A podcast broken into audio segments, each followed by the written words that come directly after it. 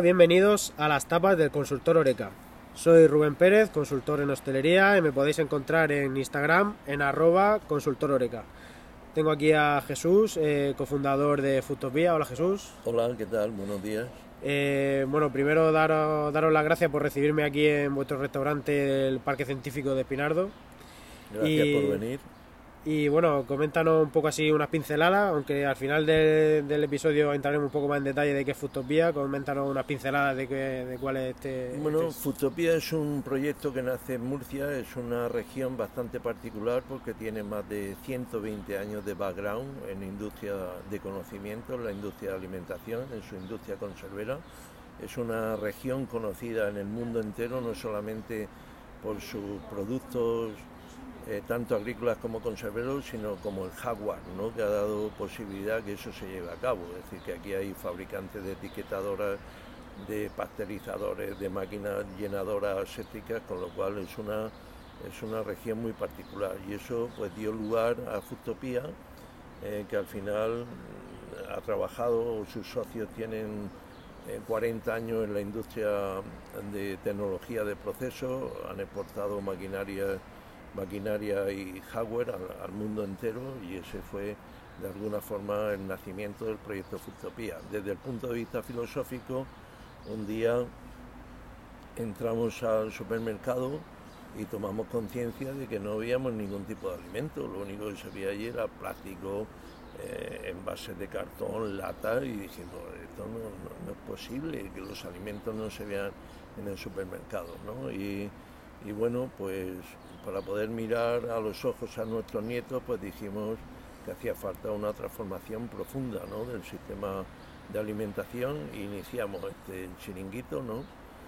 para poder demostrar ¿no? que el sistema alimentario, que es responsable de- del 54% de todas las patologías relacionadas con el calentamiento global, eh, es, es el mayor productor de, de plástico que al final termina en la sangre de los que vamos a comer y después eh, contaminación en los océanos, con lo cual es un monstruo que va a acabar con la humanidad ¿no? y alguien pues tenía que poner un poquitín de orden en ese tema. Sí, yo creo que, vamos, cuando volvemos de la compra, hacemos esa compra del mes, la cantidad de plásticos, de envases que, que nos llevamos a casa, es, si tomas conciencia y yo a través de, o sea, a raíz de hablar hace poco con vosotros y, y concertar esta, esta entrevista, eh, pues estuve haciendo la compra del mes y cuando llegué, cuando llegué a casa y vi la cantidad de cosas que me había llevado que no eran lo que yo estaba comprando, eh, pues, pues asusta el tomar conciencia de eso y, la hostelería pues juega un papel importante. Eh, ¿Qué papel crees que está jugando la hostelería en la contaminación del planeta ahora mismo? Bueno, como he dicho anteriormente, solamente hay que, hay que observar cuando termina un restaurante o su jornada por la noche, ¿no? lo que saca eh, a la puerta. ¿no? Es decir, es una cosa realmente espectacular. ¿no? Entonces, lo que llama mucho la atención es como nuestro Estado ¿no? No, no ha cortado con ese vicio del plástico y, que ya está en nuestras venas, es decir, que no es una cosa que llama mucho la atención. Si una madre se encontrara en un restaurante que su hijo se ha tragado 5 gramos de plástico, que es lo que nos entra en el cuerpo por semana, el equivalente a una tarjeta de crédito, pues en Estados Unidos cerrarían el restaurante, ¿no? Es decir, porque lo ha contaminado a su hijo, ¿no? Entonces somos capaces ¿no? de, de- dar la vida, abuelos por los nietos y, ma- padres y madres por nuestros hijos, y no cambiamos nuestro hábito de consumo y seguimos consumiendo plástico. Entonces, ¿qué va a ser de la humanidad que tiene plástico en las venas? ¿Qué, es lo que, ¿Qué tipo de enfermedades vamos a tener pasado mañana? ¿no? Entonces, no es lógico, pero es que además el 70% de, de las muertes prematuras, de todas las muertes en España, 240.000 muertos eh, al cabo del año, esas muertes las ha provocado la ingesta, es decir, que somos lo que comemos, pero eso ya es muy viejo, ¿no? Entonces es hora de, de cambiar nuestro sistema alimentario. Además, eh, es un bien común y el bien común imprescindible porque no podemos, no pode- los bienes comunes son aquellos que, son- es de todo y, y- no es de nadie, como el aire, como el agua o, cuando caminamos por una autovía o conducimos por una autovía.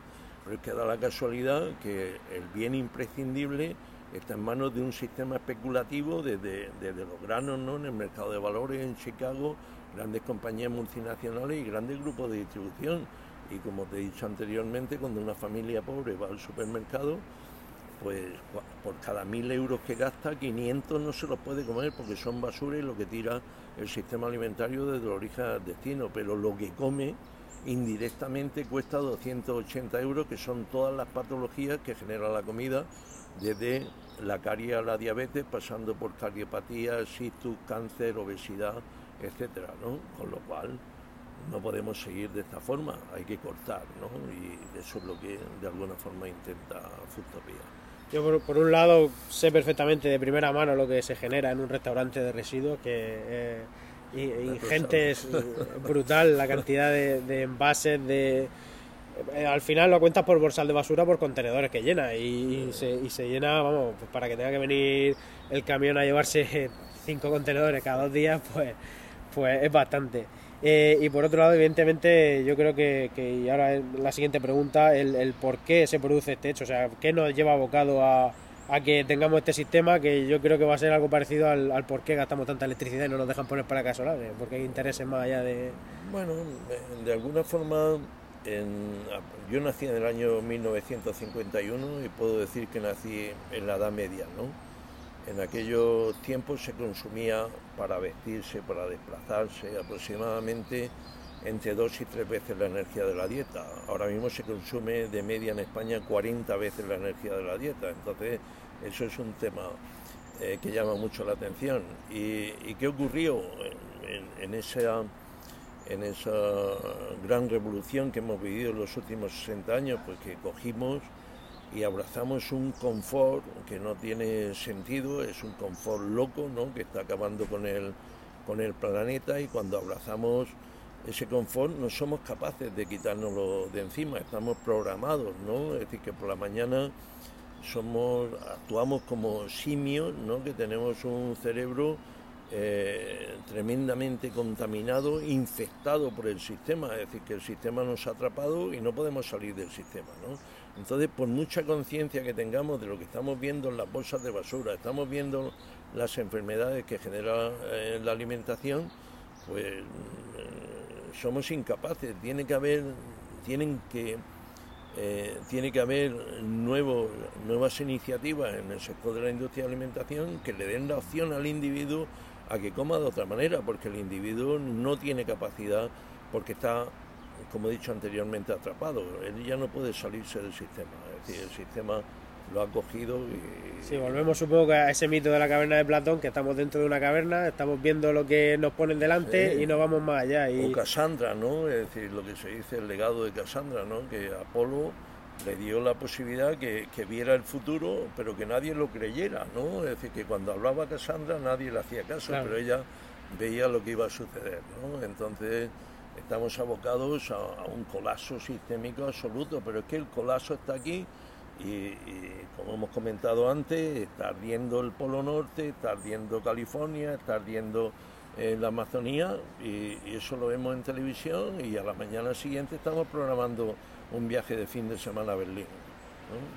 Y eso, eso no tiene sentido. yo creo que, eso, hay que informar, hay que luchar por el, por el cambio, pero también hay que, eso lo que usted dice, lo, lo que tú dices, perdón, hay que dar opciones para, para contrarrestar. Es decir, el individuo necesita ir a un restaurante, no necesita oír un discurso tremendo, sino que tenga una comida lógica, una comida sin, sin plástico y sobre todo que le garantice su, su salud, ¿no? Tenemos que comer con un orden y nos hemos olvidado de ese orden. Es decir, el amo y el ama de casa no van al supermercado con un orden calórico ni con una estructura de nutrientes diciendo no voy a comprar 60% de carbohidratos 10% de proteína y 30% de una grasa de calidad, ¿no?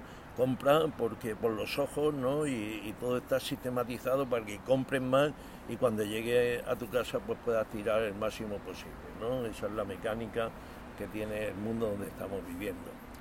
Sí, un poco en hilo, en hilo a esto, sería el qué podemos hacer para revocar esta situación, que supongo que va también un poco entroncado con, esto que estamos diciendo de contrarrestar el consumismo que hay ahora, ahora mismo en, este, en este instante, dando opciones a, los clientes para, para... Bueno, nosotros en este momento eh, estamos sacando, y lo queremos presentar, es un, es un bono ecosocial, ¿no? que es una comida que va a estar entre, eh, el bono va a estar entre 17 y 20 euros, supone eh, tener 10 platos en la comida de la semana, entre 17 y 20 euros. Son platos macrobióticos, la mayoría de su composición son granos integrales, los vegetales provienen del mercado de la verdura ecológica, la lucha integral biológica, es decir, que compramos. Y este, este bono tiene dos funciones. Primero, garantizar la salud del individuo, que normalmente no sabemos lo que comemos, ¿no? Hay una máxima en alimentación que nos hemos olvidado, ¿no? Y esa máxima de alimentación es ensalada, plato de cuchara y fruta, ¿no? El domingo, tómate unos boquerones toca un poquitín de chuletón, aunque no lo recomendamos en, en pero esa máxima, si no se lleva a cabo, pues al final nos hemos ido de recetario tradicional, que era la imaginación que daba la carestía, es decir, que los platos que han nacido del recetario tradicional, pues, pues han sido sobra pan, eh, sopa de ajo, sobra pan, pan de calatrava, sobra pan, miga, sobra pan, lo incorporó a un a tomates con, aceite y sí, en, mi, en mi casa se, ha hecho cuando íbamos a la huerta siempre hemos hecho sémola de trigo hemos hecho patata a lo pobre esa esa eh, comida garantiza acaricia al individuo por dentro no y lo, le da salud no pero es que ahora mismo el que cueste el gasto sanitario aproximadamente lo, lo que produce el sistema el, el el sistema alimentario, 100.000 millones de euros de gastos sanitarios y 100.000 millones de euros de, de gasto alimentario, pues supone que el 70% de la movilidad eh, que hay en los hospitales proviene del mal uso de, la ingesta, ¿no? Entonces es un sistema que va en rumbo de colisión permanente, entonces nadie quiere desviar el rumbo y vamos siempre al mismo sitio. Hay que luchar contra la industria que nos lleva para el mismo sitio siempre. ¿no? Sí, eh, comer es una cosa es una cosa sencilla, eh, pero, pero es que comer no es solamente la ingesta, es un acto cultural, es un acto político, es un acto eh, que, al final es un acto emocional, al final comer, y por eso se han hecho muchos negocios en la mesa, es, es celebrar que mañana vas a estar vivo, ¿no? Entonces, emocionalmente, pues es, algo más que, la ingesta. ¿no? Entonces todo se ha hecho, es decir, la estructura familiar se ha hecho alrededor de una mesa, ¿no? Entonces cuando desaparezca la mesa desaparece la familia, porque eso no se ha unido, ¿no? La, la mesa de camilla y el comer alrededor de la mesa, ¿no? Entonces el comer está en el centro, ¿no? Porque al final es nuestro combustible biológico, es decir, que si no comemos mañana morimos. Si no comemos lo vamos a tener complicado. Eh, si tuvieras que dar unos consejos para hacer el resto de negocios sostenibles, ¿en cuáles te centrarías? Bueno, eh, el negocio. Negocio hotelero, más que nada. Bueno, el negocio hostelero tiene que provocar un, un cambio, un cambio brutal, ¿no? Eh, porque claro, la hostelería, eh, al final, cuando íbamos a los restaurantes en los últimos 20 o 30 años, pues siempre la oferta era carne o pescado, ¿no? Porque el dar unos garbanzos o dar un plato eh, de lentejas, pues no, era posible, ¿no? Mantener la infraestructura que tenía en pago, ¿no? En gastos generales, en, en alquileres, en personal. Eso no se podía levantar mm. en base a, a dar un buen plato de lentejas, ¿no? Entonces tiene que dar un gran cambio, es decir, una gran parte de la hostelería se está arruinando, ¿no? Entonces hace falta, un, eh, hace falta una oferta distinta, pero esa oferta va por platos que tengan bajo impacto en la huella de carbono, que tengan bajo impacto sanitario y platos que sean eh, saludables y habrá que pagarlos para que la hostelería pues siga funcionando, pero hay que dar un cambio brutal. Y sobre todo una apuesta por eh, por la comida local, ¿no? Eh, los sectores hospitalarios. Es decir, cuando uno va a un hospital y le van a hacer cualquier tipo de operación, eso es dinero público, ¿no? que lo pagamos todos.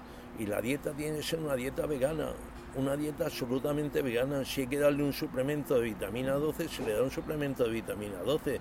Pero lo que no podemos dar en un hospital, una dieta en base a carne, ¿no? cuando el impacto, aunque sea un huevo o sea un pollo medioambiental, es tremendo. Entonces, el mundo ahora mismo estaba en ocho veces por encima de la población que puede aguantar. Murcia es una, es una región que, climáticamente de extrema sequía ¿no? pues tiene capacidad o autosuficiencia para que vivan 150.000 murcianos, pero es que somos un millón y medio, entonces no es una, es una solución que tiene que empezar, pero es que además la gran revolución que ahora mismo hay eh, con movimientos como Extinción Rebelión, Friday for Future, Greta Thunberg, están continuamente hablando, oiga, pero si el problema está en la industria de alimentación, que genera el 54%, acciones ahí, porque esas acciones se pueden tomar desde el punto de vista local, no hace falta la tecnociencia para atacar el sistema alimentario. Es decir, nuestras madres y nuestras abuelas saben cómo había que comer y había que comer en esa máxima, ¿no? que al final cualquier dieta ¿no? cualquier régimen tiene que ir dirigido hacia plato de cuchara, ensalada y, fruta. Yo creo que transmitir también ese mensaje y que cale en, la población y que, que, la gente sepa que, está comprando un, producto que, es sostenible y que, y que comprando o consumiendo ese producto en concreto va a favorecer o va a frenar ese cambio climático yo creo que sí, nos, está cayendo aquí un poco de lluvia. Eh, pero, es necesario porque, eh, porque hace falta el compromiso. ¿no? Es decir, cuando nosotros nos sacamos un bono social, 17 euros la comida de lunes a viernes, tiene que haber un compromiso también con Futopía, ¿no? Es decir, porque lo que no podemos es decir, bueno, esto será un low cost, no de la comida, no. Oiga, aquí hay algo mucho más que un low cost de la comida, ¿no? Entonces hace falta el compromiso social, porque si no, no pueden mantener el, negocio. Vale, yo creo que, igual que, que, cuando yo en otros episodios hemos hablado de la experiencia que que tiene o que le ofrecemos al cliente cuando va a un local eh, es una experiencia que va más allá del plato que se está comiendo o del, producto, pues bien sea la amabilidad del personal, bien sea el entorno de decoración, el, esa foto que se va, que va a echar para subir a Instagram. Eh, aquí hay una oportunidad muy grande que es darle ese valor añadido, esa experiencia completa al cliente de que está haciendo un, consumo responsable de, de un alimento y que el dinero que se está gastando eh, más allá de, alimentarse y de tener un plato que, sea gustoso, eh, está aportando algo al planeta, porque son esas pequeñas acciones las que, las que tenemos que empezar a, fomentar. Ese compromiso tiene que ser eh, mutuo, ¿no? Es decir, que si nosotros estamos haciendo un gran esfuerzo, pues la sociedad de alguna forma tiene que, colaborar, ¿no? Porque estamos todos en el mismo barco y aquí esto no es una guerra, el cambio climático no es una guerra, porque cuando yo hablo con mi madre, que tiene 97 años de la guerra, ella sabía que en los bombardeos había refugios, ¿no? Y que cuando aquello acabara, ¿no? El mundo progresaría, ¿no? Pero enfrentarse con un enemigo como el cambio climático no es un enemigo fácil. Claro. Yo, vamos, yo soy partidario o, soy, o tengo el pensamiento de que, de que el humano al final, en general, eh, tiende a ser buena persona y, y si nosotros le ofreciéramos un restaurante un precio de un menú y le dijéramos que por un euro más puede que ese menú sea sostenible, yo creo que la mayoría de gente aceptaría ese precio, pagarlo por porque por, frenar ese cambio y ese, y ese problema climático. es necesario cambiar la, la mentalidad del mundo de la, de la restauración, ¿no? es decir, se necesita un, cambio brutal porque el peso que tiene desde el punto de vista social, eh, climático, eh, bueno, el medio ambiente y energético es tan brutal que, ahora mismo hay que volver a un nuevo paradigma, pero hay que abandonar el paradigma antiguo. Y en el, en el futuro inmediato o en el corto plazo, eh, ¿cuál crees que van a ser los aspectos clave, los aspectos que van a decidir eh, si realmente nos vamos abocados a, al colapso o, vamos a poder salir a, flote un poco? Bueno, hay, aquí dos opiniones, ¿no? Jane Lovelock, que, ha sido el padre de la teoría de Gaia, ¿no? Diciendo que la Tierra se comportaba como una especie de macroorganismo, donde estaba ligado todo, ¿no? Pues eh, la última vez que lo vi eh, fue en el 2010, porque el periódico The Guardian continuamente le estaba preguntando lo mismo que tú me estás preguntando a mí, oye, ¿dónde va a estar el futuro? Y él le decía, pásatelo lo mejor posible en los próximos 15 años. Disfruta. Porque disfruta, porque lo que viene detrás, ¿no? Él decía que cuando, cuando eh, el cambio climático tocara las aspas del ventilador, eh, allí va a haber algo que la mente humana no es capaz de imaginar. Pero no hacemos caso, es decir, el ser humano no responde al arma. El planeta ahora mismo es un gran fumador ¿no? de un puro que además tiene una copa de whisky detrás de una comida, ¿no? Y llega el amigo y dice, oye, eh, en vez de tomarte la botella, ¿por qué no acaba el vaso y solamente un puro, ¿no? Y él dice, oye, no, no me interrumpa porque es mi gran momento de disfrute, ¿no? Entonces nosotros no oímos, no, no sabemos nada de la alarma que hay, ¿no? Detrás de nosotros. Y mm, no sé lo que puede pasar, no hay que ser tremendamente eh, pesimistas, pero eh, si verdaderamente estás dentro de esto y sabes cuáles son las condiciones en las cuales está viviendo ahora mismo el planeta, tendría que haber un cambio tremendo ¿no? para que no estuviéramos abocados a un, a un colapso sistémico de forma sorpresiva y inminente.